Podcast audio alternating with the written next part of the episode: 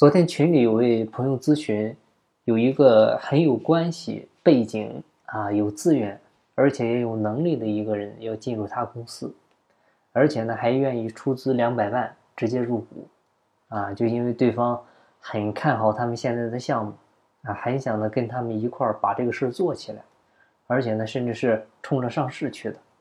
但是呢，他现在纠结的呢就是这个股份啊应该以什么方式给对方。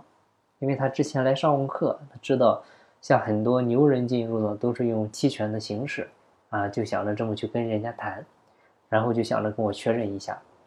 呃，其实这种情况下呢，呃，期权不是不可以用，但是呢，更好的方式是用限制性股份啊。我们先来回顾一下期权的概念。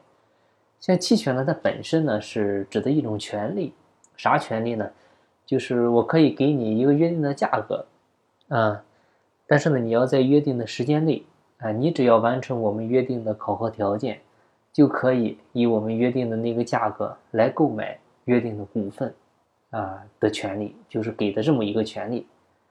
期权呢，从流程上来讲呢，可以分为等待期、行权期、锁定期、解锁期这么几个部分。等待期意思呢，就是从通知你给你期权的日子起。啊，到你可以开始行权的这段日子，啊，就是等待期。行权期呢，其实说白了就是你花钱买股份的这段时间。行权行权就是行使你买股份的权利嘛。那锁定期呢，就是在这个时间段，啊，你不能对外转让或者出售股份，啊，甚至对内也不可以，啊，就是我要锁定你，你的股份呢是锁住的。然后过了锁定期。好了，这个时候你可以进行啊股份的一个出售或者转让了，这个就是完整的一个期权的流程。那回到我们开始的这位群友的这个问题呢，那他这种情况到底适不适合给期权呢？我觉得是不合适的。为啥呢？因为期权呢一般是针对于吸引外部人才啊，你比如说有个人来你公司应聘啊，牛逼哄哄的上来呢就要价年薪一百万。好，那这个时候呢，你就可以用期权的方式去跟对方来谈，咋谈呢？你就说，兄弟啊，你是牛，但是呢，我也怕你吹牛不是？那这样，为了表达诚意，你要薪资一百万吗？不是？好，我给你一百五十万，但是这一百五十万呢，它是分成两部分，它包括五十万的工资啊，五十万的年薪，外加呢一百万的期权啊。如果说你能干到年底，而且呢，到时候也完成了我们约定的目标。好了，那我就把这一百万的期权啊，给你去工商局就变更成股份。那如果说没有完成目标，那不好意思，那这一百万的期权呢，我就没法给你啊。那我呢，还给你五十万的年薪。这个呢，就是期权的常用的场景啊。那你像我们开始讲的，最开始这个朋友他的情况。它为啥说更适合用限制性股份呢？那我们先说一下限制性股份是啥？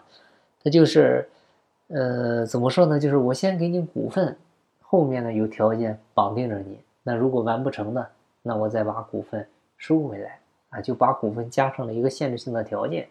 它相当于呢是没有了期权里面的等待期和行权期，它是直接进入到了锁定期。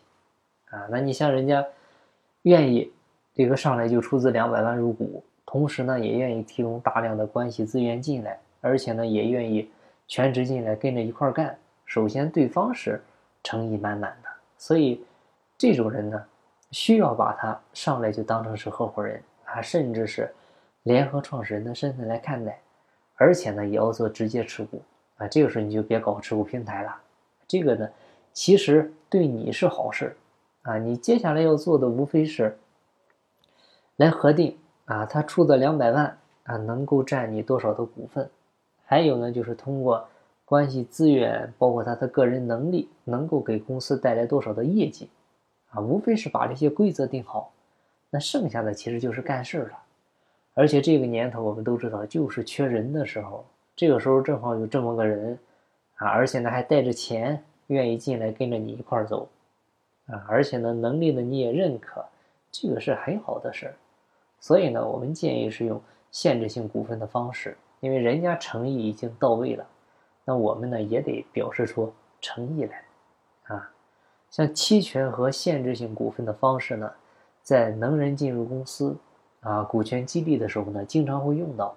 那针对于不同的人员、不同的场景啊，我们可以灵活运用。好，那今天的分享呢就到这儿，感谢您的收听。有更多股权方面问题，欢迎加我微信。我们再深入沟通，我的微信号是四零六八九三四六四，金不在西天，金在路上。我是张翔，下期再见，拜拜。